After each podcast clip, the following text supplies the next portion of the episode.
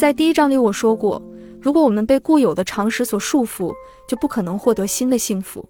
因为常识是过去的人总结的经验，那么相信常识，自然也就不可能从旧时的价值观里脱身。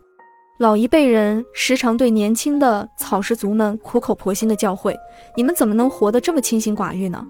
你们不知道，可以买很多很多的东西，开着法拉利兜风是一件很多么幸福的事情啊！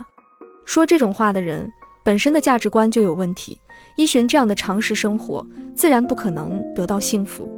我告诉那些被称为草食族的学生，对于师长和父母说的话固然要尊重，但最终还是要相信自己的判断，因为你们这一代的年轻人才是进化的族群。所以很多时候你有必要思考一下，事实是否真的是这样。当下的你觉得什么东西最好，要根据自己的感受来判断。这其实是我的经验之谈。在二十多年前，也就是泡沫经济时代，当时还是学生的我，一心想进入外企工作。当时大学就业指导中心的老师一再劝诫：“你真的这么决定吗？这么做风险很大呢。”还有很多人忧心忡忡地说：“去外企可能很快就会被解雇，到时候你怎么办？外企的员工起码要熬上十来个年头才能有出路，等等，都是些非常保守、陈腐的看法。”假如我当时听从了这些声音，现在一定过得不快乐。因为当时我打算在最短的时间内学到东西，然后出国留学，所以我对自己的判断深信不疑，把别人给的建议全都当成了耳旁风。我认为，虽然要走自己选定的路未必会一帆风顺，但是也不必去走别人为自己铺就的路。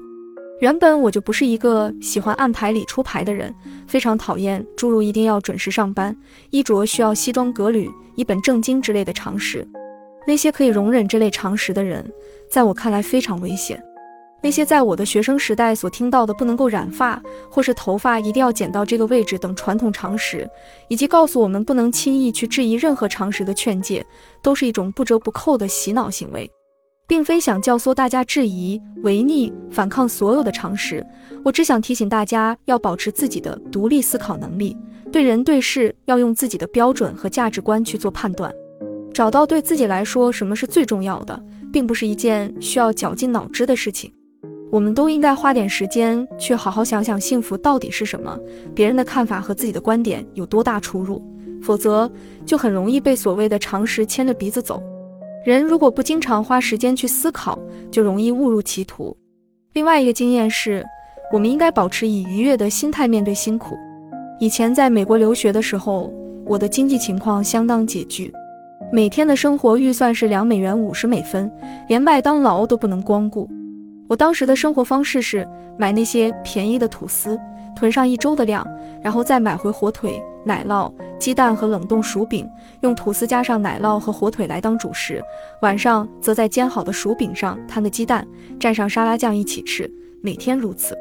白天一般都是在学校食堂吃饭，同学们吃腻了食堂，会到外面去改善生活，我却只是淡淡的看着，不为所动。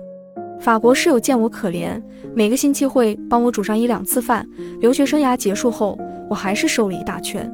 别人听我讲述这段经历。都会感叹那简直是太辛苦了，我却不置可否，因为我真的没有觉得自己辛苦，反而觉得挺有趣。因为一个人若是能看到前面的目标和终点，就不会把所谓的辛苦放在眼里。以前我一点也不喜欢马拉松，觉得要是叫自己去跑步，还不如死掉算了。现在却想去挑战三点八公里游泳、一百八十公里自行车、四十二点一九五公里跑步的铁人三项。人近四十，开始关注健康，于是接触到了运动，没想到兴趣越来越浓，于是定下挑战铁人三项的目标。如果觉得跑步辛苦的话，不管跑出多远，心里都只有厌倦。可一旦转变成目标，虽然做的是同样的事情，却感到有一股莫名的冲劲在体内涌动，就连速度都变快了。现在想来，还是觉得好笑。